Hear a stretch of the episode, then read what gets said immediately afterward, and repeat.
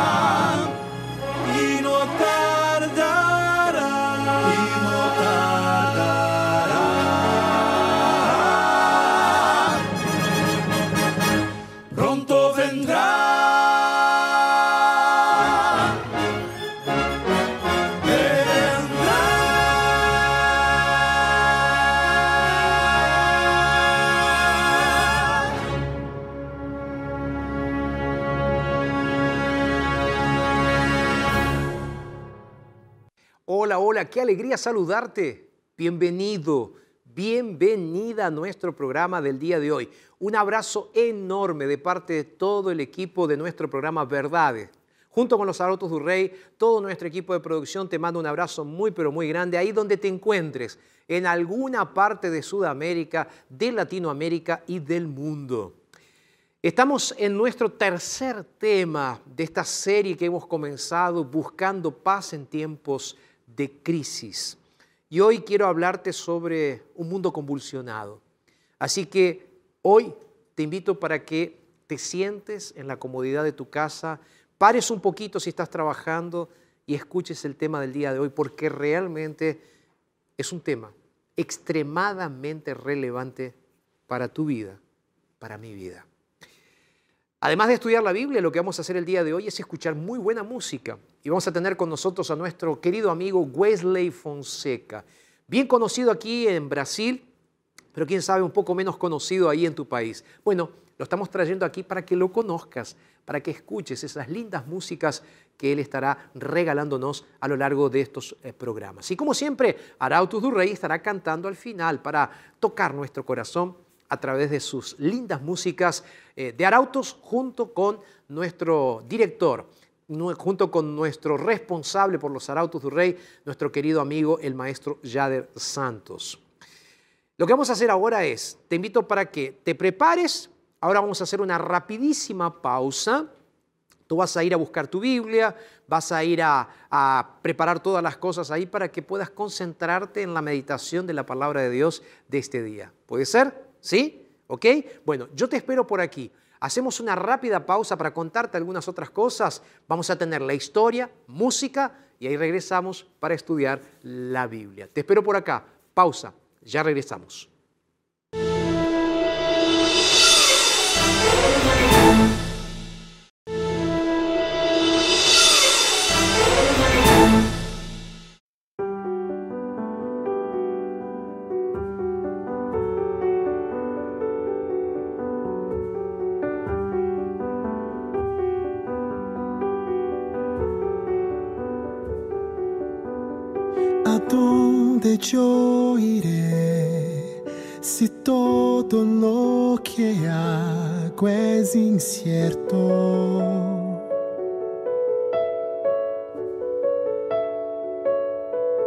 Sin un plan para el futuro es difícil caminar seguro.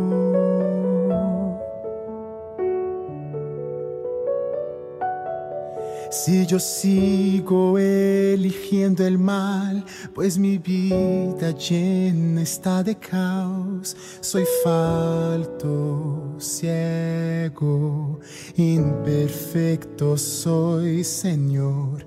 Mas tú que todo puedes ver, Dios perfecto en gloria y saber, dirige el rumbo en medio de mi indecisión, te entrego mis caminos, oh Señor,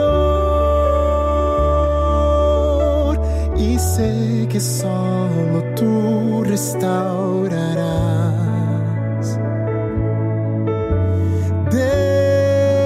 Descansaré,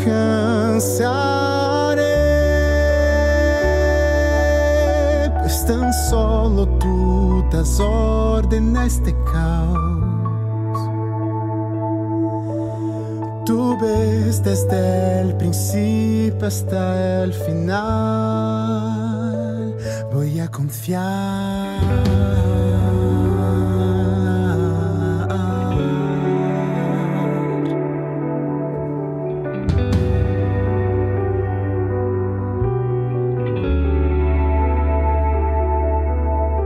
Dios grande en poder, puro y perfecto en bondad.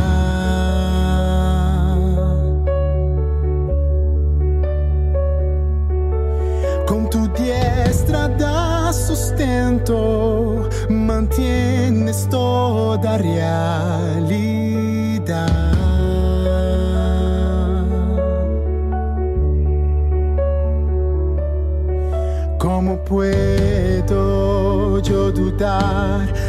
Propio creador que es sabio, justo, de infinita perfección? Mas tú, Señor, que todo ves, me dirige siempre para bien,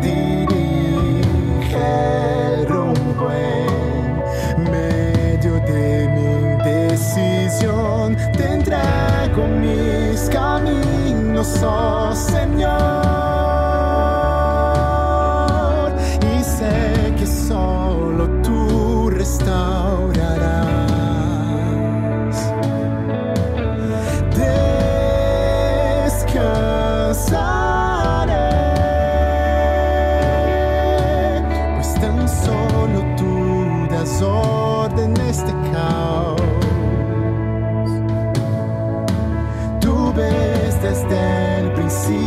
Hasta el final.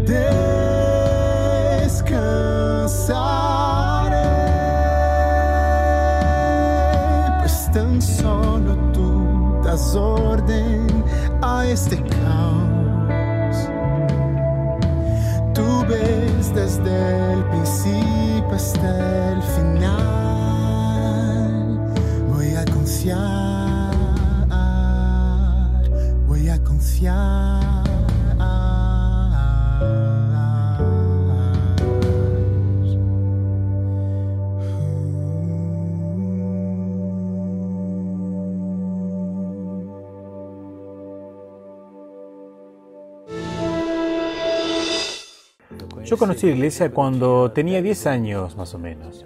Mi madre y mis abuelos, ellos fueron para la iglesia. Y ahí cuando cumplí 11 años me bauticé en la iglesia. Estuve en la iglesia hasta unos 14 años y en esa edad media crítica eh, me desvié, salí al mundo y ahí fue la parte triste de la historia. Cuando salí para el mundo, uno prueba de todo, hace de todo y cada vez fue más y más profundo y te vas distanciando de Dios y cada vez peor. Entonces, ese fue un periodo donde estuve bien lejos de Dios. Pero de igual manera, eh, yo hoy veo que igual estando lejos, Dios no estaba lejos de mí, yo estaba lejos de Él, porque Él me cuidó extraordinariamente. Tantas cosas sucedieron en mi vida que hoy veo y digo, wow, Dios cuidó de mí, igual yo estando lejos cuidó de mí. Y cuando tenía 19 años, más o menos, eh, conocí más o menos a mi esposa. Nos casamos, tuvimos un hijo. Pero de igual manera continué fuera de la iglesia. Continué fuera de la iglesia. Ahí tuvimos nuestro segundo hijo, tercero, afuera de la iglesia todavía. Y ahí fue la otra parte triste de la historia, donde eh, yo, igual casado, continuaba con esa misma vida, lejos de Dios. Entonces la vida cada día empeoraba, iba para lugares que, así, los peores que existen, los peores lugares haciendo las peores cosas, haciendo cosas malas. Pero hasta que mm, en un momento Dios me dijo, listo, hasta acá llegaste. Ahí Él, me trajo de nuevo, me rescató y rescató a mi familia. Y hoy gracias a Dios la familia entera sirve a Dios, sigue a Dios. La familia creció bastante y ahí cuando veo para atrás todo esto, agradezco a Dios, lobo a Dios, porque igual no mereciendo, Dios me buscó, me trajo eh, a mí y a mi familia, me concedió una esposa maravillosa. Eh, siempre bromeo cuando me preguntan, eh, ¿dónde está la mujer virtuosa? La hallará. Yo encontré la mía. Entonces soy muy grato a Dios. Porque Realmente Él me bendijo en la vida, maravillosamente, familia, hijos, esposas y bienes. Dios también me bendijo en la vida. El mundo ofrece tantas cosas, bares, casas nocturnas, lugares que la promiscuidad es grande y tú vas entrando cada día más y crees que es normal, siempre normal, eh, y fueron lugares bien feos bien, bien feo. Eh, llegué a consumir drogas y yo veía que no tenía solución para mí y, y, no me preocupaba con Dios también, porque cuando estás en esa situación no pensás en Dios. Pero una cosa que siempre me acuerdo y, y varias veces cuando estaba en aquellos antros, cuando estaba así, escuchaba una voz que me decía, ¿qué estás haciendo aquí en este lugar? Y ahí trataba de callar esa voz de mi cabeza y continuaba. Pero siempre sentí así que Dios eh, me hablaba y era yo el que no quería escuchar. Dios me hablaba en todos los momentos. Yo tuve varios peligros de muerte, así que hoy veo que el ángel de Dios estaba ahí ayudándome, eh, dándome sus cuidados, porque Él tenía un propósito para mí en esta vida. Y, yo fumaba, bebía, usaba drogas, todo eso. Y Dios me sacó de eso, lo tiró de mí, lo sacó en un día. Fueron unos 9, 10 años que mi esposa pasó por todo eso y sufrió bastante. Cuando miro para atrás me digo, realmente yo hice muchas cosas que no debería haber hecho. Eh, yo no fumé más, después no bebí más, no consumí más drogas y a partir de aquel día dije, vamos a volver a la iglesia, porque Dios me está dando una chance de tener una familia feliz. Y aparte mi esposa me perdonó, pasando por todo lo que ella había pasado. Y así mi esposa me amaba y me ama todavía, entonces ella soportó todo eso. Solo soy agradecido a Dios, porque haber tenido esa oportunidad de un perdón más y tener una vida nueva, así como el perdón de Dios, el perdón de mi esposa fue bien importante para mí, para la vida de mi familia. Mira, el perdón es como la gracia. La gracia y el perdón vienen juntos. Tú lo recibes, pero no lo mereces. La otra persona es que tiene los medios del perdón. Porque mm, cuando recibes el perdón, tú no lo mereces. Hiciste alguna cosa que aquella persona no le gustó, decepcionaste a esa persona, lastimaste a aquella persona. Pero esa persona viene igual y pasa un borrador en todo. Entonces yo veo el perdón así como la gracia, como una dádiva de Dios. Y hay personas que tienen ese don, ese don de Dios, la dádiva de Dios en conceder el perdón de, para las personas. Siempre digo que escuchar, ver historias como estas nos hacen pensar, reflexionar y recordar a ese maravilloso Dios que se preocupa por sus hijos, por la raza humana. Y quiero agradecerlo, como ya lo he dicho varias veces, a nuestro director de programa, Nacho, gracias por estar eh, consiguiendo estas historias. Gracias Fernanda también por estar preparando constantemente estas historias que semanalmente estamos compartiendo con ustedes. Y agradecer a todo el equipo de producción que siempre hace posible, a nuestros amigos aquí de las cámaras, nuestro director de Switcher también, que hacen posible que podamos estar con ustedes. Yo quiero pedirles algo, oren por este equipo, porque este es un equipo que está enfocado en la predicación de la palabra de Dios. Y hablando de la predicación de la palabra de Dios, llegó el momento de estudiar la Biblia. Pero antes, sí, antes vamos a hacer una rápida pausa para que busques tu Biblia y para que vengas a sentarte junto con nosotros para entender el mensaje del día de hoy. ¿Puede ser? Pausa. Ya regresamos.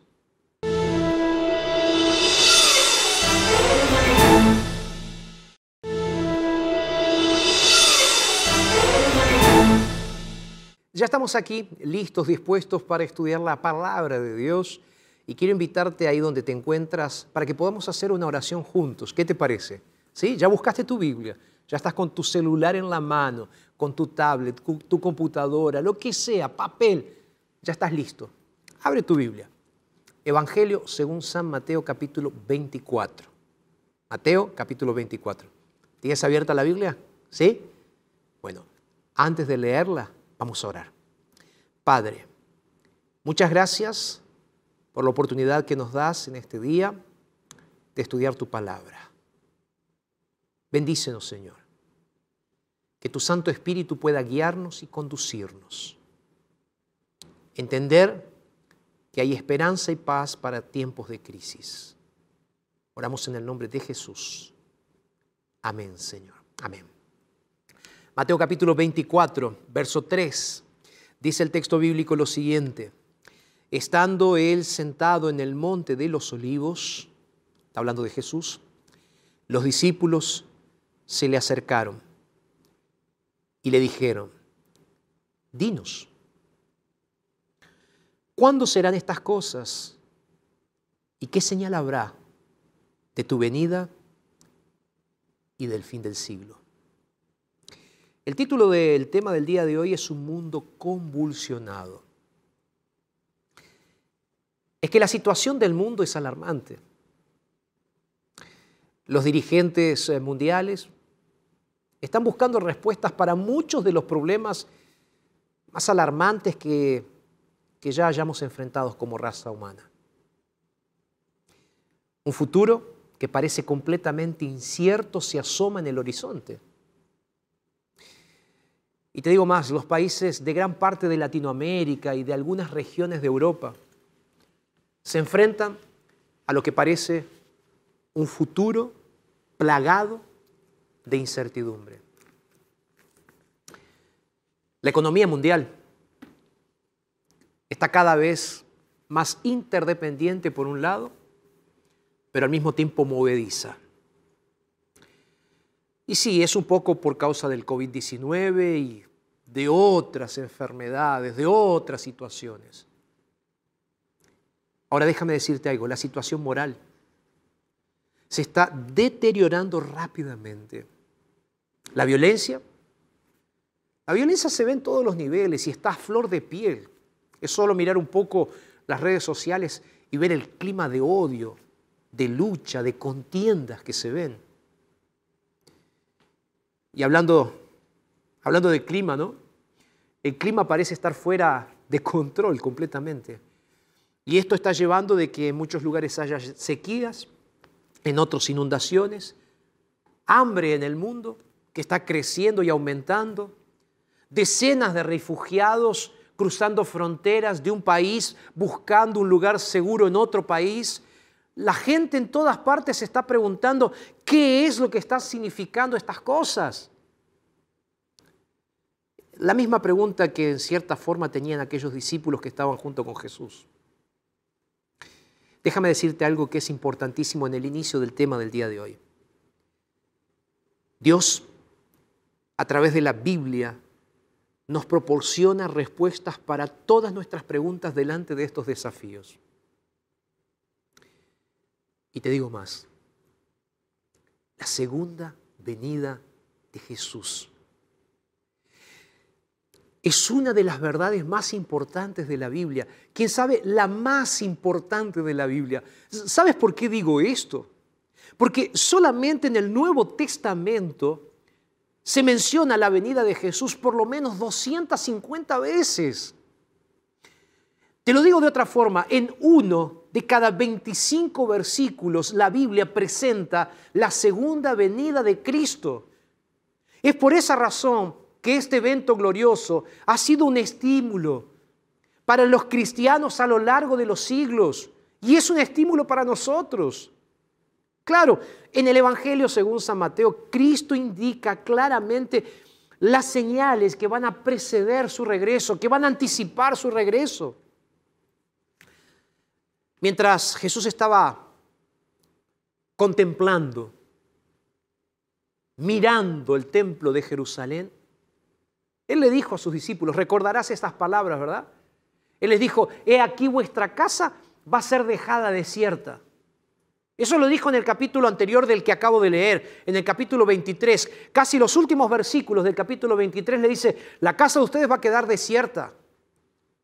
Ahora sí, entonces Jesús, ya en el capítulo 24, eh, más o menos en el versículo 2, él dice lo siguiente, no va a quedar piedra sobre piedra, que no sea derribada, hablando de una destrucción, la destrucción del templo. Y sabes, los discípulos pensaron que un hecho tan catastrófico, podríamos decir, sí, catastrófico, un hecho tan catastrófico como la destrucción del templo de Jerusalén solo podía suceder en el fin del mundo.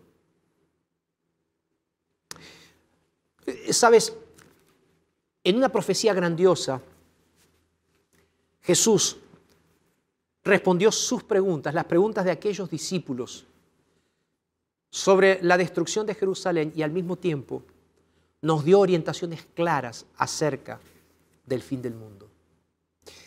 Es por eso que hoy a mí me gustaría que estudiemos juntos la Biblia y estudiemos lo que la Biblia dice acerca de este evento. Y sabes, me gustaría comenzar analizando justamente esa pregunta que le hicieron los discípulos a Jesús sobre su venida. Eso que acabo de leer en Mateo capítulo 24, verso 3, lo voy a repetir. Dice, estando sentado en el monte de los olivos, los discípulos se le acercaron aparte diciendo, dinos, ¿cuándo serán estas cosas y qué señal habrá de tu venida y del fin del siglo? En realidad, eh, los discípulos hicieron dos preguntas. La primera es, ¿cuándo serán estas cosas? Directamente estaban preguntando cuándo va a ser destruida Jerusalén. Y al mismo tiempo estaban preguntando cuáles serían las señales de la venida de Jesús y del fin del mundo.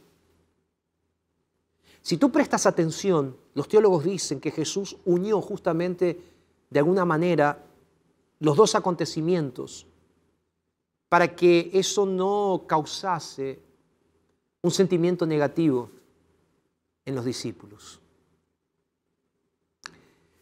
De hecho, esos hechos que condujeron a la destrucción de Jerusalén por el general Tito en el año 70 después de Cristo, era una pequeña miniatura, decir, es pequeña, es miniatura, ¿verdad? De los hechos que sucederían a mayor escala inmediatamente antes del regreso de nuestro Señor Jesucristo a este mundo por segunda vez. O sea, la destrucción de Jerusalén era un botón de muestra. Hay una pregunta que muchas personas me han hecho a lo largo de mi ministerio. La pregunta es, ¿revela la Biblia la fecha exacta, el tiempo exacto de la venida de Cristo? ¿Tú qué piensas? Si estás en las redes sociales, escríbeme, por favor. ¿Será que la Biblia predice la fecha exacta de la venida de Jesús? Estamos en Mateo capítulo 24. Vamos a ver lo que dice el mismo Jesús en aquel sermón profético. En el verso 36, búscalo conmigo, Mateo 24, verso 36. El texto dice así, pero el día y la hora nadie lo sabe, ni aun los ángeles de los cielos, sino solo, dice el texto bíblico, solo mi Padre. La Biblia es clara, Jesús es claro. Dice, ni el día ni la hora nadie lo sabe, ni los ángeles, sino solamente Dios. Es que Dios en su misericordia no nos ha revelado el tiempo exacto de la segunda venida. Misericordia, digo. Sí, es por eso que no nos dio. Piensa en la frustración que hubieran tenido aquellos primeros cristianos, los discípulos, si hubiesen pensado que la venida de Cristo estaba a cientos de miles de años en el futuro. Es importante que recordemos esto, porque es importante también mencionar que el que pretenda saber el momento del regreso de Cristo no está enseñando la verdad. No está enseñando lo que la Biblia enseña, está enseñando falsedad. Por eso cuando yo veo ahí en internet personas que dicen, ah, está llegando tal momento, o ah, se está cumpliendo tal profecía, o colocan una fecha, yo no les creo a esas personas. ¿Por qué no les creo? Porque Jesús fue claro. Nadie sabe ni el día ni la hora. Ahora bien, puede estar surgiendo entonces en tu corazón, en tu mente, en tu cabeza otra pregunta importante. ¿Cómo podríamos entonces prepararnos, prepararnos para un acontecimiento que no sabemos cuándo va a suceder? ¿Cómo hacer para prepararnos? No sabemos cuándo va a ser, entonces ¿cómo nos vamos a preparar?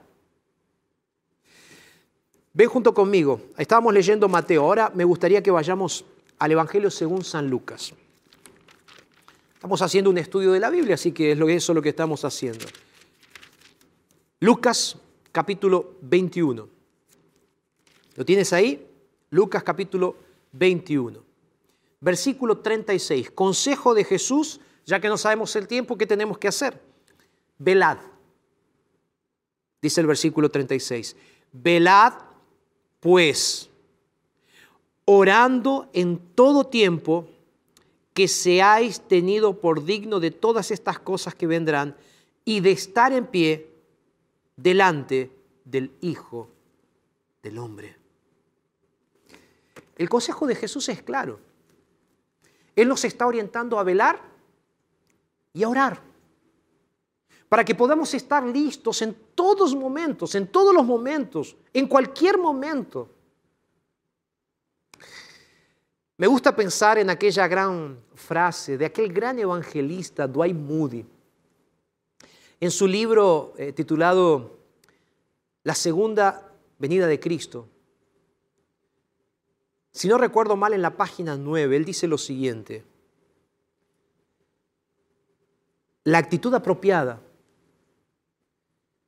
en un cristiano o la actitud apropiada del cristiano es estar siempre buscando el regreso del Señor, siempre. Jesús lo dijo, velad y orad. Moody lo dice, es siempre una actitud constante de buscar el regreso del Señor en nuestras vidas. El consejo de Cristo es que vivamos en un estado permanente de expectativa, velando y orando. Es por eso que quiero invitarte para que vivas tu vida, para que vivamos juntos nuestra vida con un sentido de urgencia, con un sentido de la proximidad de la venida de Jesús, de la urgencia de entregarnos a Él esperando su pronto regreso. Porque no sabemos cuándo va a ser esa venida. No sabemos el día, no sabemos la hora. No sabemos cuánto tiempo nos queda por delante de vida. No sabemos lo que va a pasar en el segundo siguiente, en el minuto siguiente, en la hora siguiente. Es por eso que necesitamos velar y orar ahora. Estar preparados, estar listos. De eso se trata. Ahora, vamos a profundizar un poco más en este asunto. ¿Qué te parece? Ya que no sabemos el momento exacto de la venida de Jesús. La gran pregunta que surge, ¿será que es posible saber cuándo se estará acercando el final? ¿El fin de todas las cosas? Ven junto conmigo una vez más a la Biblia. Ahora vamos a Mateo capítulo 24, versos 32 y 33. Dice lo siguiente Jesús. Mateo 24, 32 y 33. Si quieres tú puedes hacer lo que yo hice aquí con mi Biblia. ¿Qué hice con mi Biblia? La marqué toda. Toda marcadita está. Voy a leer el verso 32 que lo tengo marcado. Dice, de la higuera aprendan. Aprendan la parábola. Cuando ya su rama está tierna y brotan las hojas, sepan que el verano, ustedes saben que el verano está cerca. Así también, dice Jesús, verso 33, ustedes cuando vean todas estas cosas, conozcan que está cercano, que está a las puertas. Aprendan de la higuera, vean la higuera. Así como ustedes saben que está el verano cerca, sepan entonces cuando vean estas señales que estoy volviendo. Las señales de Jesús nos indican que Él ya está viniendo. Nos indican que Él está cerca. Un granjero sabe lo que va a traer el verano consigo, una cosecha. Es por eso que el granjero observa todo el campo sembrado y lo observa atentamente. ¿Por qué? Porque el crecimiento de las plantas, el florecimiento, la maduración del fruto, indican que el tiempo de la cosecha está cercano. De la misma manera, como hace un granjero, nosotros los cristianos necesitamos estar atentos a las señales del tiempo del fin que Jesús nos dio en Mateo 24 y que indican claramente que hay una cosecha que está madura, que está llegando el tiempo, que está llegando el momento. Por eso Jesús usó esta analogía, por eso nosotros necesitamos estar atentos. Ahora, si necesitamos estar atentos, necesitamos estudiar, porque de eso se trata el programa del día de hoy. De tener paz en tiempos de crisis, pero de entender también las señales de la venida de Jesús. Eh, ¿Qué te parece si enumeramos juntos entonces algunas de las señales que necesitamos estar atentos, que necesitamos entender para este tiempo, el tiempo en el cual estamos viviendo? ¿Qué te parece? ¿Tienes tu Biblia entonces? Muy bien. Vamos a ver algunas de las señales. Las señales, por ejemplo, en el mundo religioso. Mateo capítulo 24, verso 5. Mira lo que dice el texto bíblico. Porque vendrán muchos en mi nombre diciendo yo soy el Cristo y a muchos engañarán. Lee junto conmigo el verso 11 de Mateo 24. Muchos falsos profetas se levantarán y engañarán a muchos. Lee conmigo el verso 24. Porque se levantarán falsos cristos y falsos profetas y harán grandes señales y prodigios de tal manera que engañarán, si es posible, aún a los escogidos. Aquí Jesús está siendo claro, se nos dice que al acercarnos al fin del tiempo, antes de la venida de Jesús, el diablo multiplicará sus esfuerzos para engañar a los escogidos. Millones se están volcando en este tiempo a fuentes espurias de la verdad, a religiones falsas. Es que la falsedad está abundando hoy en día. Las falsas religiones, el sincretismo religioso, la unidad sin sentido de las religiones. Muchas personas aceptando el error y la mentira como si fuesen verdades.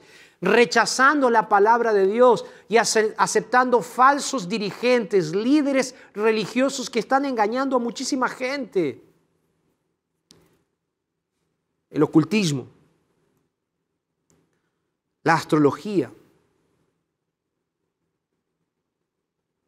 y muchas otras herramientas que Satanás está utilizando, está captando la atención y la imaginación de personas sencillas, simples, que están buscando respuestas porque están desesperadas, tristes, sin solución para aquellos interrogantes de la vida, aquellos que son los más profundos.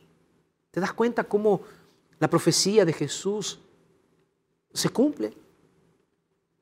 Eh, Por otro lado, necesitamos ver cómo Jesús también anticipó algo en relación a los conflictos internacionales.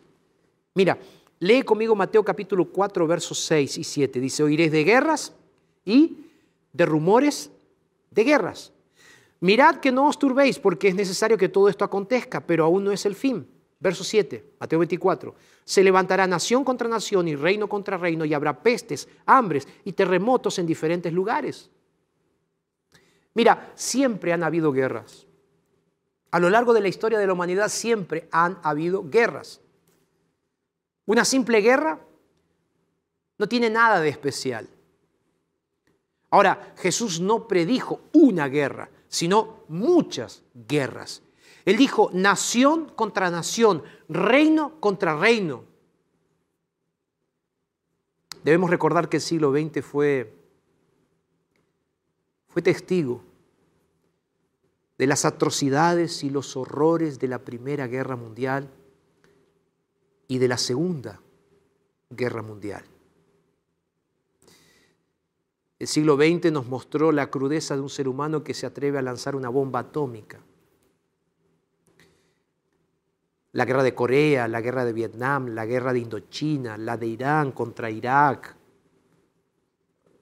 Kuwait, los Balcanes, el terrorismo, conflictos tribales, y la lista puede seguir, porque realmente son muchas guerras. Sabes, todas estas situaciones están hablando elocuentemente del cumplimiento de las palabras de Cristo. Él lo anticipó. Cuando tú vas al libro de Apocalipsis, en el capítulo 11, el versículo 18, también se presentan la peligrosa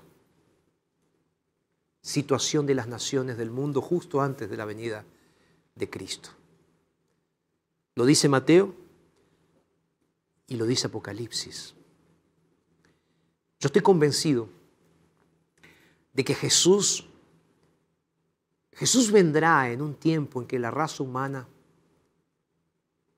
tiene la capacidad de destruir toda la vida del planeta. Estaba leyendo hace algún tiempo atrás un teólogo inglés llamado John Stott, donde él decía justamente esto. Él decía que las armas nucleares, químicas y biológicas le dan al ser humano hoy la posibilidad de la autodestrucción, como nunca antes. Yo creo que esta es sin duda una de las señales más importantes del regreso de Jesús. Esto me hace recordar lo que sucedió en una transmisión radiofónica desde Hiroshima. ¿Recuerdas? 1945. Después de que había sido lanzada la bomba atómica, William Ripley, un reconocido periodista, afirmó lo siguiente. Él dijo, estoy parado en el lugar donde está comenzando el fin del mundo.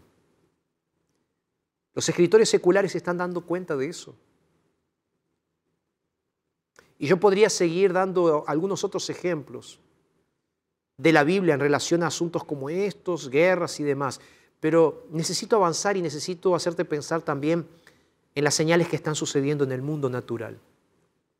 Jesús, Jesús dijo claramente que habría señales en la naturaleza, en el mundo natural, justamente antes de su venida.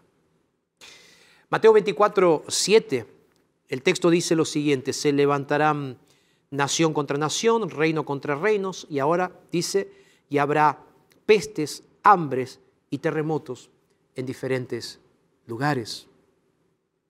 ¿Tú piensas que el COVID no acaba siendo también un cumplimiento profético? Pandemias. Yo creo que justamente es por todo esto que estamos viviendo en el tiempo del fin. Ahora piensa un poco más conmigo. Debido a las pérdidas de las cosechas, las políticas de crecimiento de la población mundial y los problemas de la distribución de los alimentos, el hambre mundial es, hoy por hoy es uno de los problemas más graves que tenemos en el mundo. Solo para que tengas una idea, 10.000 personas por día, por día, mueren de hambre lo que da más de 3.5 millones por año. Siguiendo el contexto de Jesús, Jesús habló de terremotos. ¿Sabes? En los últimos 100 años los terremotos han dejado 1.5 millones de víctimas fatales. Y hay miles de terremotos cada año. No hay duda de que las palabras de Jesús se están cumpliendo. No hay dudas repito, que las palabras de Jesús se están cumpliendo. Déjame terminar o déjame colocar el aspecto financiero también como uno de los puntos que Jesús mismo tocó y que sería un punto relevante en el tiempo del fin. Un asunto importante que debe ser tratado y que es justamente tratado por el apóstol Santiago en el capítulo 5 de su libro. Si puedes, ven rápido conmigo a Santiago, capítulo 5, a partir del versículo 1. No lo voy a poder leer todo, léelo después ahí en tu casa. Pero dice así, vamos ahora ricos, llorad y aullad por las miserias que os vendrán. Santiago está refiriéndose a la situación económica de un mundo en crisis antes de la venida de Jesús. Vamos ricos, aullen, dice, vuestras riquezas están podridas y vuestras ropas comidas de polilla. Verso 3, vuestro oro Vuestra plata están enmohecidos y su moho testificará contra ustedes y devorará del todo vuestros cuerpos como fuego. Habéis acumulado tesoros, dice, para los días finales. Verso 4, el jornal de los obreros que han cosechado vuestras tierras, el cual por engaño no les ha sido pagado por vosotros, clama, y los clamores de los que habían cegado han llegado a los oídos del Señor de los ejércitos. El texto bíblico continúa hasta el versículo 7, pero está relatando justamente la Biblia un colapso económico repentino. Y se nos amonesta para que le demos prioridad a los valores eternos y no a los valores efímeros de este mundo.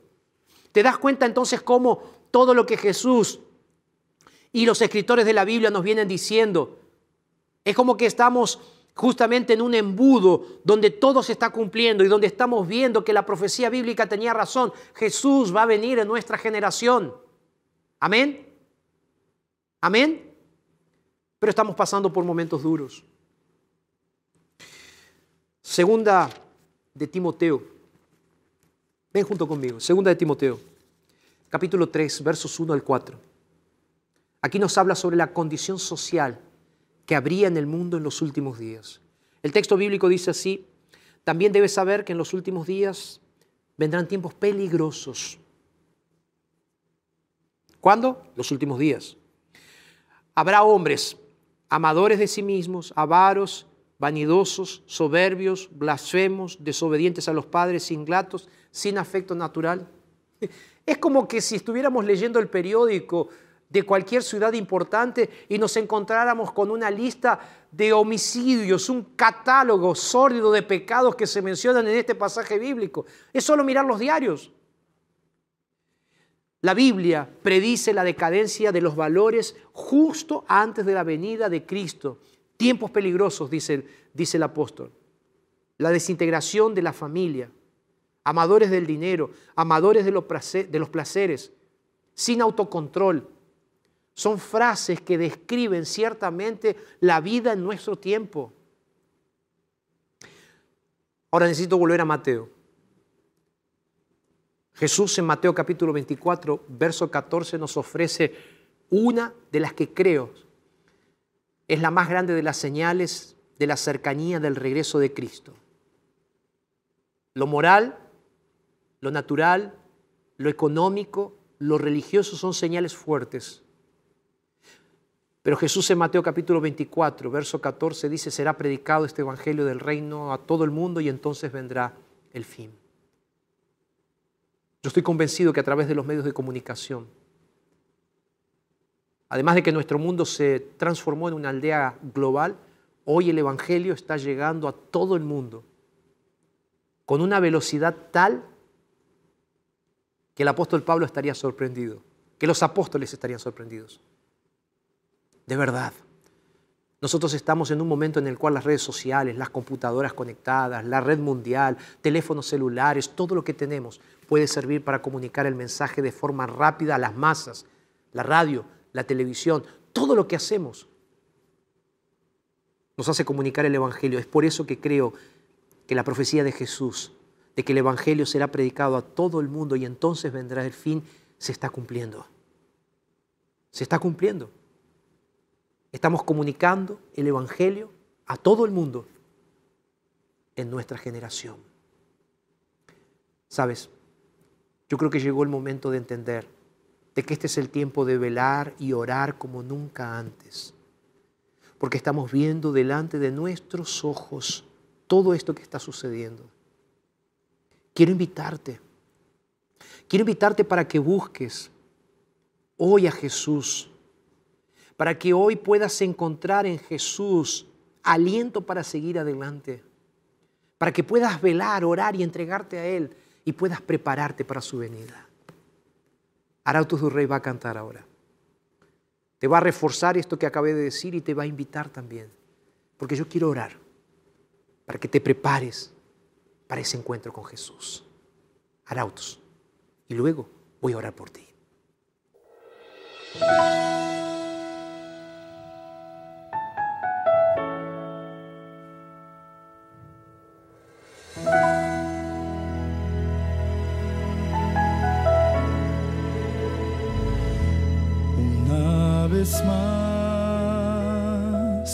Oscureció. El sol se fue del corazón. Yo ya no puedo soportar sentir la falta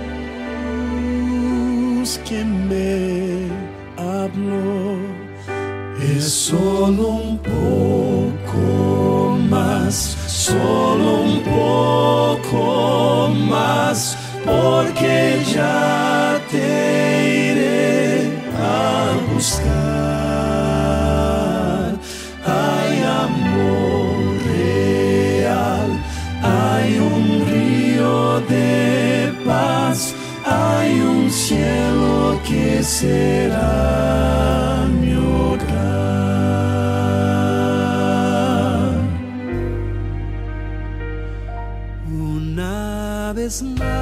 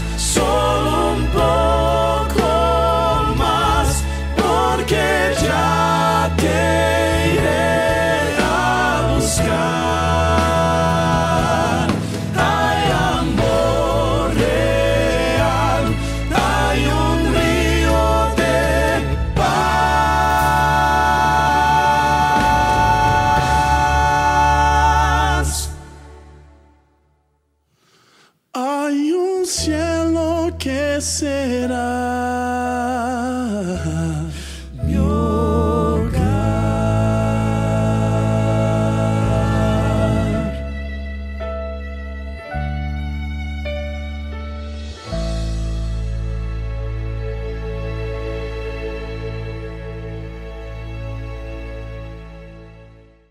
Gracias, Arautos, por recordarnos la promesa linda de la venida de Jesús.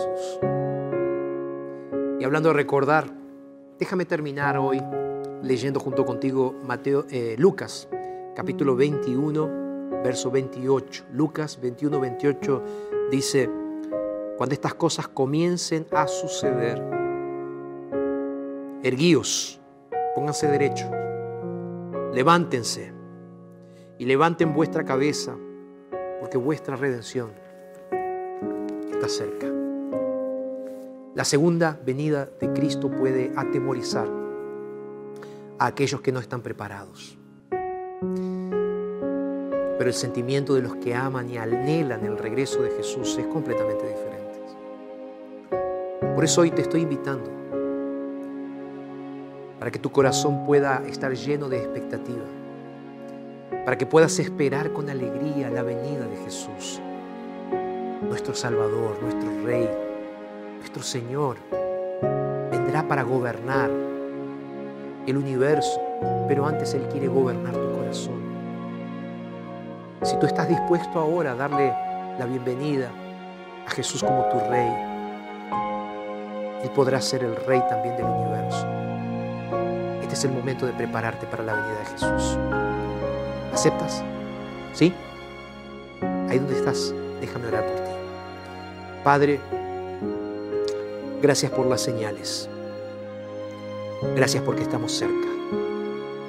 Ayúdanos a prepararnos. Te entregamos nuestras vidas y lo hacemos en el nombre de Jesús. Amén, Señor. Amén.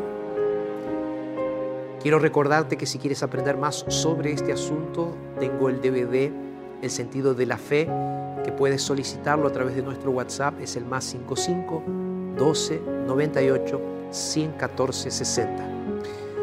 De esta manera y de forma gratuita vas a poder estar estudiando un poco más acerca de este asunto. Recuerda, no lo dice Jorge, lo dice la Biblia. Y si lo dice Dios en su palabra, entonces es verdad. Te mando un abrazo grande, que Dios te bendiga y nos encontramos en nuestro próximo programa, aquí en la TV y en la radio Nuevo Tiempo. Un abrazo, que Dios te bendiga.